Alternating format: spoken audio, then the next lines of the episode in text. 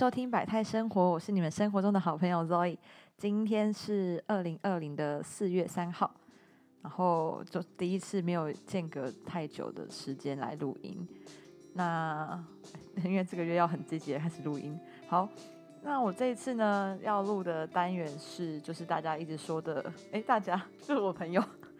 一百种生活。对我本来上一集本来说我要把这个单元叫做百种人生，但我觉得那名字很烂。所以我就借用了一下卢广仲的那个歌词歌曲的名称《一百种生活》，因为我可能就是会想要跟不同的人聊天，那每个人都有不同的过生活的方式，所以这个单元就会叫做《一百种生活》。好，《一百种生活》的第一集，那我邀请的来宾，等一下我会在就是节目中介绍。那我要稍微说一下这一集的前半部呢，会首先先聊这个来宾的职业，然后跟他的就是工作上的一些心得跟大家分享，可能会稍微比较严肃一点。然后后半部呢，就会聊一下这个嘉宾这个来宾对我的印象或者是对我的看法，也希望借由这样子的环节，可以让大家更认识我的频道还有我个人。那。我们就进入我们的百种生活，一百种生活，非常难约的一个来宾，来宾就我的朋友。好，那为什么这个来宾会这么难约呢？就是我每次跟他见面，我都会带着我的麦克风，就在我的包包里面。那我每次就跟他说，我今天要邀请，要有跟你一起录 podcast，但我每一次都没有成功的跟他录成功过 podcast。然后今天终于把他求来了。因为我就是打下定决心要好好的来做 p a r k 所以我就觉得好，那我就一定今天就跟他见面，一定要邀请他。那好，我应该要介绍一下他。对，那我要自己配一个音效给他。他 这个人就是呢，讲讲讲讲，好，就是我哥。在讲我哥之前，因为我觉得我可能没办法一直在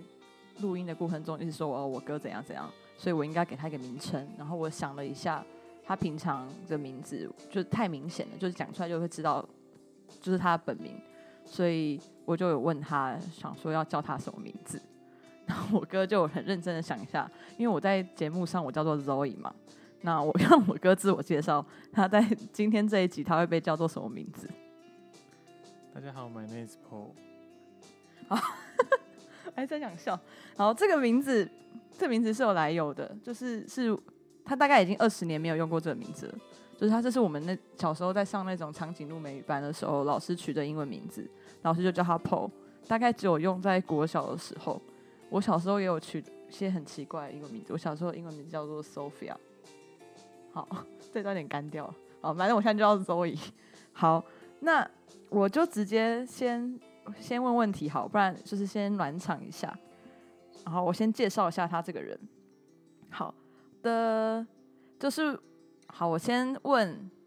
下，因为要知道不同的生活嘛。那我先问一下，请问 Paul，你现在是在做什么样的工作呢？哎，我现在在做剪接助理。好，好，他在做剪接助理。然后我来形容一下我对他的就是工作，为什么我会想要邀请他上节目？除了他是我哥之外，是因为我一直觉得剪接助理是一个很酷的工作。然后他从他我哥从他高中的时候就很确定他是想要从事呃影像方面的工作吧，因为他从我觉得是影像跟戏剧了。他从他的高中的时候就有在参加戏剧社，然后到大学就是一路都是在读的系所都是跟是什么？等一下，嗯，资讯传播，但其实学历没有很好。我要要问你学历，不要自己说好，反正就资讯传播对。然后，所以我就会想要了解这部分的东西。好，那我不知道大家听，就是在听我的 podcast 的人，对于这个剪接助理这个工作有没有清楚在做什么？像我自己本身不是很清楚，然后是因为我哥在做这个工作之后，我才知道哦，原来剪接剪就是一般电影的剪接师，他要成为剪接师有一个很大的过程。然后，因为我们现在只有一个麦克风，就是有经济结局，所以我麦克风要递来递去，希望大家不会觉得那个音效很差。那我先来问一下，他有没有就是曾经参与过什么样的电影或是影片的幕后剪辑？那自己说一下好了。嗯参与过的电影制作有，嗯，目前最红的可能就是《返校》，现在很很红哎，超红的然。后，但是我都是做助理的助理的工作啊，然后还有是诶，强尼凯克，还有什么疯狂电视台啊，疯狂电视台是嗯，疯狂电视台是，对啊，是综艺节目吗？不是是也是也是我刚刚说电影很失礼嘛，是电影。是电影，嗯还有什么角头二之类的，角头你有参加吗？我但是都是做助理的工作啊，就是不是到不是剪接，不是剪接的工作，就是做一些嗯、呃杂事之类的，什么上字幕什么之类的。所以剪接助理，就是剪接助理要成为到剪接师，在你们这个行业，就是他的时间大概要多久？嗯，其实没有一定的，就是有些有些人可能大学的时候就剪的不错，可能就遇到了一些好好的朋友，然后可能他之后当导演，然后就一直配合，可能他就直接一毕业就是当做剪接师的工作。那如果没有这种这种人脉的话，可能就是要带一间嗯影像后期制作的公司，就是从助理这样慢慢做上去。但是诶、也没有说做多久就一定，就是靠一个机缘，就是你可能遇到一个呃欣赏你的人，或是你真的剪得不错，也许你就上去了。对啊，大概是这样子。哎、那我想知道，是台湾就是剪，就是一般能够成为剪，嗯，应该怎么说啊？就台湾的剪辑剪剪接师有多少人？就是你们这个是很难的。这个问题可能没办法回答你，因为我也不知道。哦，OK，好，这是一个 外行人的问题。好，那就是好，先大概介绍下你的工作是这个，然后我自己为什么会一直很想要了解？就我之前跟我哥在聊天，其实我们也没有很认真去了解他，我也没有很认真在聊他的工作上的东西啦，所以我想借由节目的就是 podcast 的内容，然后也是来了解这个职业。然后好好多的然后，我一直很想知道，就是因为像我们自己家，就我刚开始长大嘛，我们家其实不像很就是并不是特别热爱看电影的，就是我们家里面也没有人是从事跟影像相关的工作。那是什么样的契机，就是让他让你开始觉得说，你对于影像剪辑有兴趣，你对戏剧啊，或是曾经好你还有上过编剧课，你对这些东西有兴趣，它的原因是什么？嗯，我觉得最大的原因应该其实还是大学的时候，我们因为我们都会拍一些影片的东西，然后那时候刚好我们大家选工作，然后我可能比较常都是选那个剪接跟后置这样子，然后就觉得，嗯，做起来其实比较好像比较是我喜欢的，因为我有做过，因为我们都会交换工作，那我有做过呃导演啊或是编剧，但我自己觉得做起来好像剪接，我是觉得比较有兴趣。对，就是剪影片的过程中，我觉得获得的乐趣，跟我比较想要继续继续去研究这个这个这个这个记忆的那个动力比较强。就是我想知道为什么影片会好看呢、那因为我觉得导演这个工作，我自己做起来觉得好像就是那种有那种感觉，就好像不是我自己最喜欢的一份工作，所以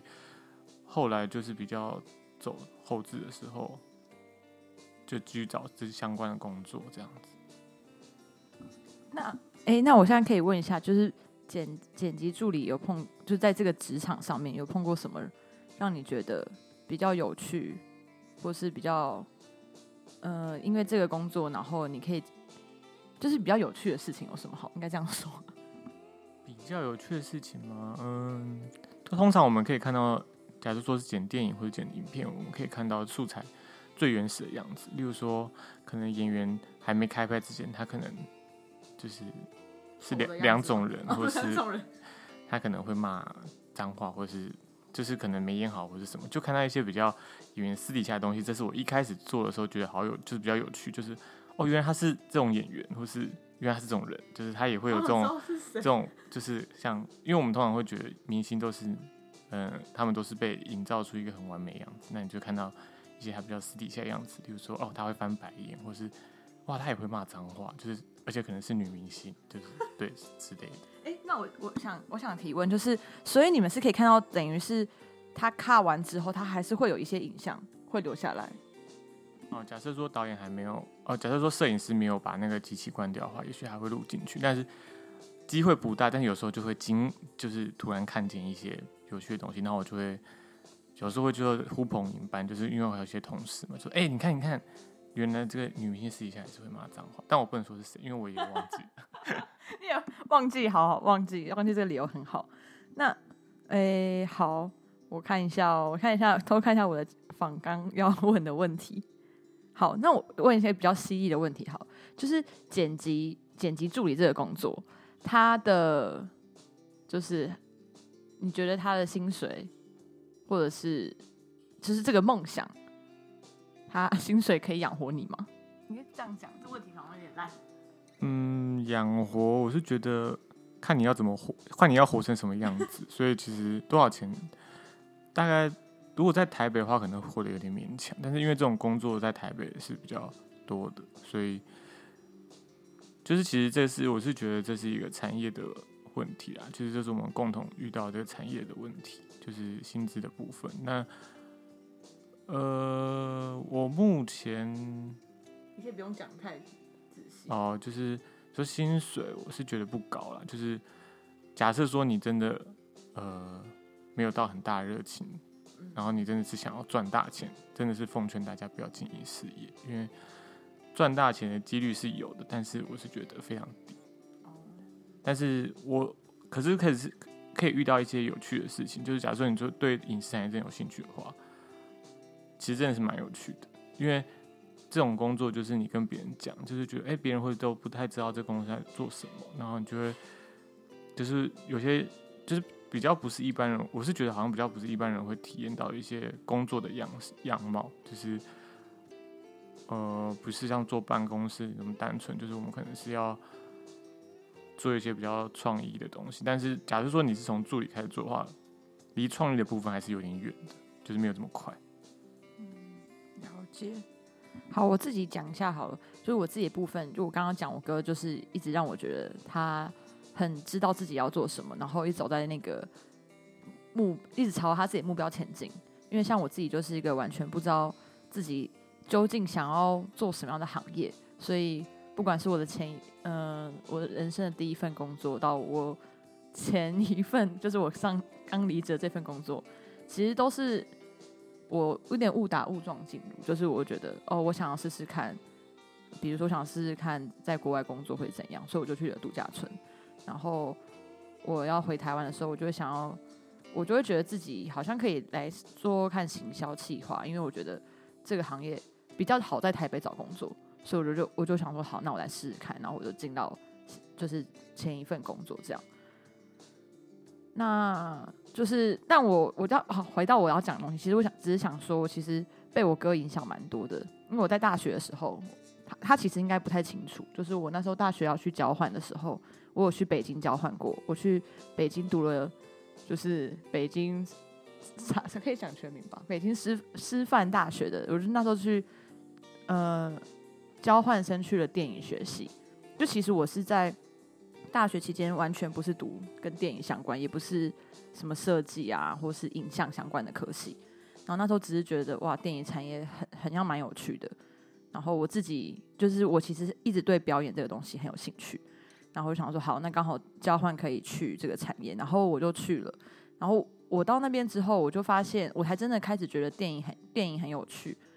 我必须要说，就是我是从到北京之后，我才开始看台湾的电影。就是我看，我很喜欢杨德昌，但是我是从我去了北京之后，因为北京的同学他们很喜欢，然后我才开始回来看台湾的电影，或者是因为在那边的老师他们会分享一些欧洲的电影，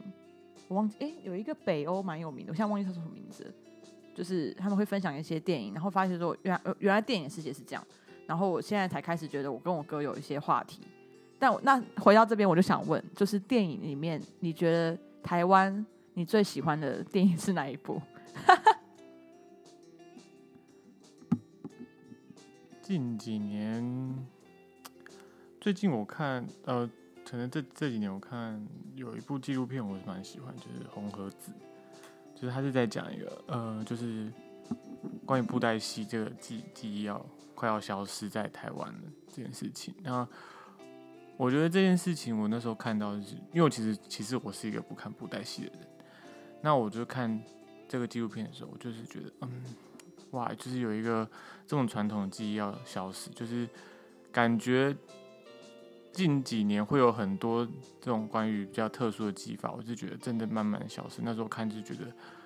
有点难过，就是好希望有一个，嗯，一个一个，呃，我不知道是政府嘛或者什么的，能来保护这些东西，让他们不要消失，就是。因为我不知道，也许也许之后我们的职业都会这样慢慢的消失，然后到时候看的时候就会觉得，哇，就是这个东西要怎么去把把它保留下来？因为像我在做嗯电影助理呃剪接助理时候，我们有接触到一些我们以前在冲洗底片的时候的一些机器嘛，就是有一些前辈跟我们介绍这些机器。那有点可惜的是，呃，我不知道是。是整个台湾都呃，这个底片技术是慢慢的都，大家都都嗯，可能没有去在意或怎么样，就是这些东西好像我觉得没有人特别想要去把它保留下来。那我是觉得呃有点可惜啦，因为这些东西如果没有，我是觉得是经费问题或者什么，但是没有人去保留这些记忆的东西，我是觉得很嗯，会让我会让大家我不知道，就觉得这些东西好像可以介绍给我们的下一代，就是。让它保留下来，就是让我们知道哇，以前是这样的。也许纸本这些东西有保留下来，但也许我们我们看不到了，或是没有人要再继续去做这件事情，我是觉得很可惜。因为我没看过，我没看我没我没看过这部电影，我会找时间再看一下这部电影。好，他是所以他是在讲布袋戏就是慢慢消失的这个过程吗？哦，他是在讲那个。师傅，嗯，那个师傅他在，他要找一个，他把他，因为他是一个很老的师傅，然后他把这个布袋戏的东西找一个接班人做，但是因为他们先要做布袋戏这件事情很困难，因为基本上是没有学徒要来学这件事情，因为今天收入也不高嘛，然后也是，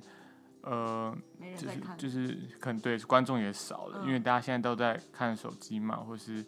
就是比较一些即时性的娱乐东西，那布袋戏这个东西就是可能渐渐的没人要看，对，嗯，我我们家里面是从小就没有在看布袋戏，我印象中就是完全没有接触这一块。但但这个电影呃这个纪录片里面他讲的一件事就是，但其实国外的人很想要来了解这个这个布袋戏这件事情，就是国外人国外的人。其实蛮积极的，因为它里面还有几个学徒呢，其实是从国外特别来进来，外国人，呃，外国人来台湾学这个这个技技术，所以就觉得，嗯，好像外面的人外面的人蛮在意这个东西有没有保留，但是我想台湾政府一定也是有在试图去保留，但是就是，呃，我就是在看这个纪录片的时候，会觉得好像可以再更积极一点，对对对对对，因为这个东西真的慢慢的凋零，那。这个师傅他已经很老了，就是他能活到几岁也不知道。那他的接班人他们是不是能继续做这个行业？因为其实做工作都还是为了养活自己嘛。那当一份工作没办法养活自己的时候，他们也会去思考说，那这个工作是不是还能继续做下去？对。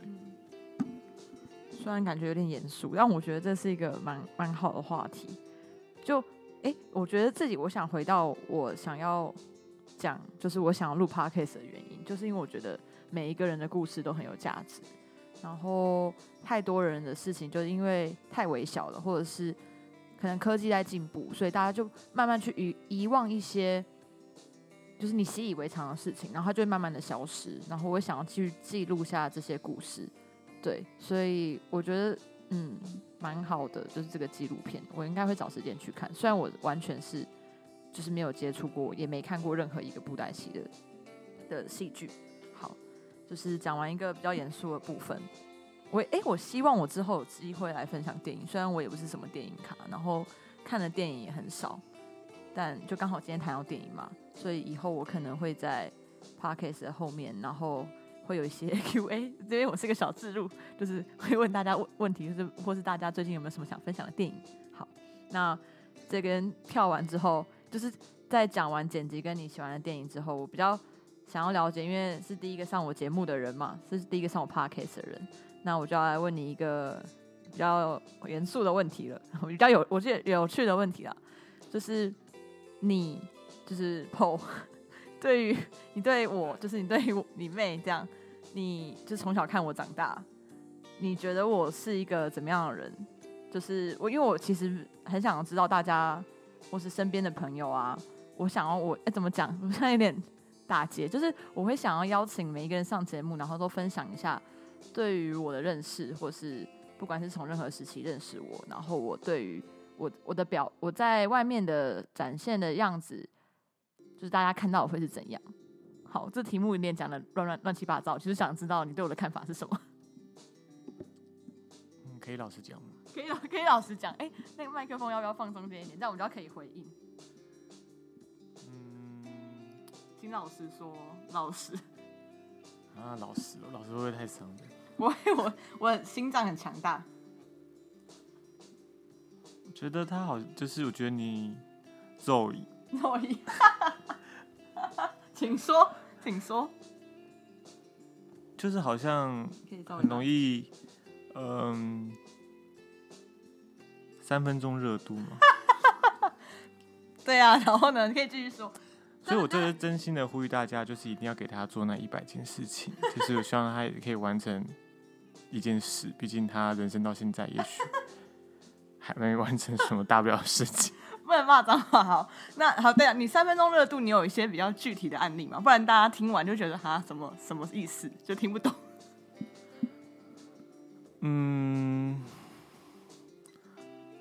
我想一下，有什么事？那我要先卡掉嘛，让你去想一下。那我要我这边他想他在想的过程中，我先卡掉。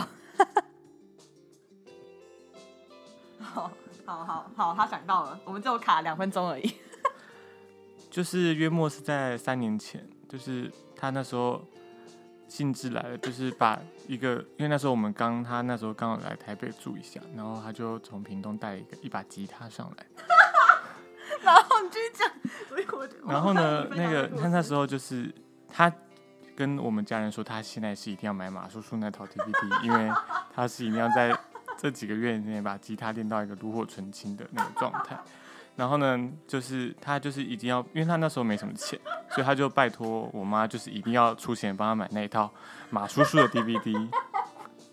那那套 DVD 呢，就是啊，真的是如期的寄到寄到台北，然后他就是永远放在客厅的角落。然后我每次看到他，我就会问他说：“哎，那个马叔叔的 DVD 是什么时候开封？”然后就是 我有开封啊，我有看一集。哦，他有看一集，但其实我不知道，因为可能我待在家时间不长，也许他在家就是有稍微。弹几首，但是我看那个吉他的布是蛮多灰尘的，所以 可能啦，可能拿出吉他的时候那个布不会用到，所以就是容易生灰尘。但我就是现在已经三年后了，我是不知道他吉他的技术现在是到什么程度。我是就是我 我要解释，因为我就是我要有动力嘛，所以我就想说，我买了我花钱，我就会想要把它学好，所以我就一定要花钱。如果去网络上看一些免费的，我就会。怠惰，所以我就花钱买了。然后我一开始来，我就是看，就会看第一集。哦，因为我之前就有先去学过一点点的和弦，然后我我就觉得这个东西好像，我发现好像可能看影片会有点难，就是可能要人带着你，或是给你一个谱去学会比较好。然后我最近有想要再重新拿吉他，所以我应该最近会请妈妈。从屏东对，帮我把马叔叔的 DVD 从屏东带上来，然后还有我的吉他也从屏东带上来，然后对，说不定这可以列在我的挑战里面，比如完成一首小星星的歌之类的，可以弹给大家听。好，那除了三分钟热度之外，这件事情还有吗？啊，怎么这样讲起来好像都是缺点？因为可能家人之间看到都只有缺点。那你在说嘛？还有什么缺点？还有什么缺点？就是。嗯，好像对家人都比较严苛一点。比如说，就是比如说，呃，对，因为你们我不知道听众认不认识肉宇这个人，但是我想他对你们应该都是蛮和善的，因为你们应该是没看过他发脾气，因为他发脾气应该都是对一些，呃，可能就是一些比较公司，就是可以讲吗？公司就是比较跟就是大家共同会。哦，如果我在大家面前生气的人，就应该都是大家一起讨厌的人，我才会生气。对，但其实他在家里不是这样子的，就是他是很容易，呃，对家人比较有严厉的态度，就是因为我们家人就是比较容易惹怒他。等一下，等一下，我刚刚你在讲那个惹怒的部分，我就想到，因为我有一阵子就非常热爱环保这件事情，我到现在也还是蛮蛮就是有在环保。然后我有一阵子就觉得不能弄塑胶袋，我就看到有人很积极的在说，就是生活减速，然后还要减少垃圾，就是把他的生活每天所产产生的热垃圾放在一个玻璃罐，然后他可能一年就只会累积一个小小的玻璃罐。然后我就觉得这个事情可以在我们家里面去督促大家去完成，因为就是地球就是只有一个啊，就地球快要毁毁坏了。但我发现我的家人都没有办法配合我这件事情，我就很积极的想要 push 他们，然后他们就会生气，就是比如说我会说饮料不要买塑胶的，然后我爸就会大发飙，然后我就会我也会生，我就会因此也生气，就我就我是爱地球，我是为了这个地球。但为什么大家不能跟着我一起爱地球？然后这我就要分享一个故事，就是也是可能是两三年前的一个过年，就是因为我们家就是习惯过年的时候一定是会买一瓶维大利，那就是你大概我不知道大家有没有喝过维大利，就是维大利如果是大包装的话，就是那种塑胶瓶。那呢那天我爸就是呃，因为我们住在那个眷村改建的那种大那个大厦，然后就是下面会有一个哎、那个叫什么超市啊？就是那种老人家，不是哦，福利站嗯，福利站。那呃，我们家就是一定要买一瓶维大利嘛，那就是这是我们家的度，就是我们家的传统。那我爸就是很很习惯性的呢，就去了福利站，就是拿了大概两两瓶维大利。那那天呢，好巧不巧，我们跟我爸一起去，我妹跟我还有我爸一起去购物了。那我妹就是希望我爸可以买什么绿茶之类的，就是用纸呃是铝箔包装的，就是比较不是塑感觉比较环保。感觉比较环保塑胶袋。然后我爸就是很疑惑，就是哎、诶我们每年都喝维大利啊，为什么今年就是要喝呃绿绿茶或是红茶？就是很怪嘛，因为就是大家就觉得说，因为我爸也不是喜欢标新立异的人，就是一在就是大家习惯买什么，他就是要买什么。那各位，我妹就为此跟我爸大吵了一架，因为她觉得维大利是一个很不环保的塑胶品。那相信大家应该也知道，我爸最后还是是买了什么吧，就是维大利。所以那个过年就是过得不是非常的愉快，因为就是环保小尖兵就是有点不是非常开心。那就是希望各位听众，如果之后跟周伟见面，就希望大家一定要带环保筷跟环保吸管，因为 肉也会非常在意。因为像我如果要喝一些呃呃什么蒸煮丹啊，或是之可不可之类的饮品，那我呢就是拿到塑胶吸管的时候会有点焦虑，因为假设说我妹又看到的话，我就会有点担心说。我们是要把塑胶吸管先收起来，就是可能到房间的时候才能喝这瓶饮料，因为环保小尖兵看到那个塑胶吸管的时候，可能会有点就是替地球做了一份担忧。对，所以我还帮你买了环保吸管。哎，是我帮你买还是送给你？嗯，有帮我买，但我大概目前是买了三套到四套，但目前都还不环保没有在用，因为我真的觉得好像每次用完吸管要去刷，觉得有点麻烦，而且我觉得好像有点脏，我希望不要得罪大家。好，我还是会继续督促大家环保。我其实现在比较没有那么偏激，但就还是觉得要好好的来做环保。谢谢谢谢我哥跟大家分享我，因为对，因为听如果听到他的分享，应该会就是跟一般我的朋友看到的那一面不一样，因为我对朋友真的是蛮和善，然后活泼大方、好聊天之类的。那我想要问，哎，我没有想要问，那我想要分享，因为就他既然都来了，那我也想要稍微的介绍一下他，就是因为他是跟我从小一起长大嘛，所以严格说起来，他我哥他说他不想要听温馨的一面，但我觉得还是稍微要一些温馨的 part，就是从就是他是我生生命中好像太恶心了，生活中我最信任的人，应该是最真的是最信任的人，就是除了朋友之外，因为家人里面我可能有些事情会先跟我哥讲。那时候也还单身，什么肉也还单身？好，不要说出来，我自己说。好，就是我会先跟我哥说，然后评断一下他的反应之后，再决定可不可以跟我妈或者是我爸。反正我爸就是我们家最后一个我会说 会说事情的人。我的顺序就是我哥，然后再来是我妈，再来是我爸。然后在家里面，就我哥刚刚有说嘛，我就是一个很很有情绪的人，就是对家人比较严格，尤其是对我爸妈这样，就是爱的爱的关怀啦。对他们，我会希望他们可以做得更好。然后我哥就是他，就是会扮演那个，就是我可能跟我爸妈快要有一点点的小争执的时候，他就会出来打圆场。然后我我必须在必须得说，我觉得我长长大之后，我从来没有跟我哥生过气，就是我没有你干嘛那么疑惑表情？真的就是我哥讲什么话，我都会觉得蛮有道理的，就是可以说服我，或是我没有真的我没有生过你的气啊，就是你虽然。很无理的时候，我也觉得可以接受。不 然你辩解，我我没有吧？你你辩解，是我没有无理的时候吧？有吗？就就是好，哎，嗯，啊，我应该是有时候是蛮机车的，就是因为我也是看不顺眼，也是会对他就是比较凶一点。但家里面我们好像对我对他比较严苛，对我爸妈是还好，因为我好像已经到了比较孝顺的年纪。我也很孝顺我爸妈，但是方式不一样。就是我比较外显，然后我哥比较内敛一点点，这样。反正就我哥讲什么，他就会打圆场，然后我就会听。然后我妈就说，我妈就会知道我比较听我哥的话。就是这是一个比较奇妙的事情，我不知道为什么我没办法对他生气，因为他讲的东西都蛮有道理。就是我会就是又气又觉得啊，可是还是很有道理。然后我就会，比如他叫我跟我妈道歉，就是有时候我在跟我妈争执一些事情的时候，我可能会说说话比较。稍微的可能会伤了妈妈的心，然后我哥就会出来打圆场，觉得我应该跟妈妈说对不起，然后我就会在很生气的状态下觉得，可是妈妈就是也也很无理啊。然后，但他我哥一讲完之后，我还是会觉得好了，我要去跟妈妈道歉。但我自己本身是有想要道歉的意思，就是在被你讲完之后，我会觉得更愧疚。所以我觉得我哥应该是某部分我的良心的存在，就是对于家里，就是我哥。我哥一直都是我觉得是一个很很好的模范，虽然他应该没有这样，我没有没有恶心。我说模范是说，就是你一个很确定，我就是你刚刚我刚刚说你很确定自己的目标要做什么，因为我就是一个很搞不清楚。也许哪天我崩坏的话，就是也许明天我就崩坏了，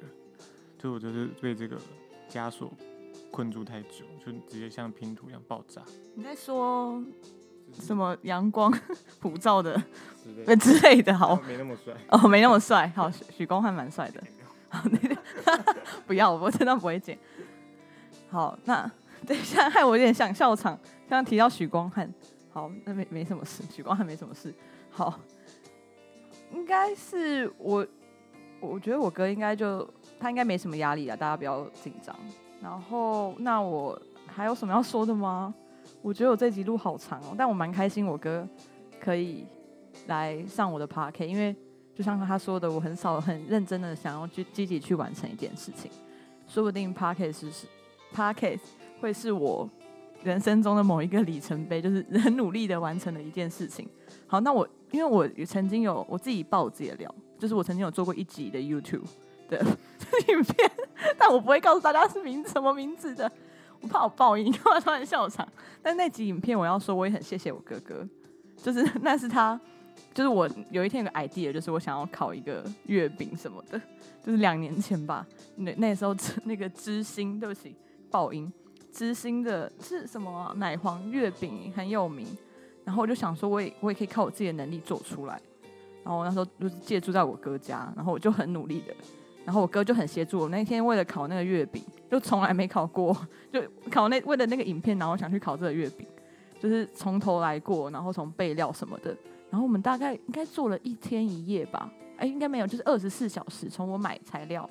然后到等烤箱啊，然后做完，然后我哥他们都是陪着我，就是一起做完那个影片。然后那就是我人生中的唯一一个 YouTube 的影片，就再也再也暂时之间不会有了，因为我真的觉得剪剪辑影片是件很辛苦的事情，所以我现在更佩服我哥。等一下，笑场好，反正就是就是我很谢谢他，在我的就是每一个阶段，不管是做影 YouTube 的影片，或者是哦，我想要深呼吸，一直笑场。好，不管是在我做 YouTube 的影片的时候，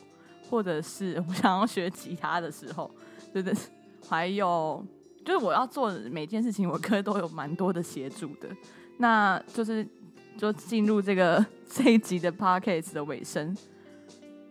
就是让我让我哥来，还是要讲一些话啦，就是应该是对我 Podcast 的期许吧，希望他可以来说一些，也不用太感性，就是你就正常发挥。说一下你的期许。期许这个 podcast，对，你记得名字吧？百态生活。哦，对对对，是吗？对，百态生活，对。我就希望他可以就是发大财、赚大钱，就是是不是很庸俗？对，没有啦，就是希望他可以做到这件事情，就是至少让他可以呃持之以恒的做好一件事，就是让我。洗清他对对他是三分钟热度的这个刻板印象。好，好，那今天的 podcast 就到这边录音结束。好，那我就在这边跟大家说拜拜喽。哎，我要就是今天的哎，反正大家会从头听到尾，我那我就不用解释。好，那就在这边跟大家说拜拜。等一下，我刚刚说完拜拜之后，我觉得应该要让来宾也说一下拜拜。拜拜，好拜。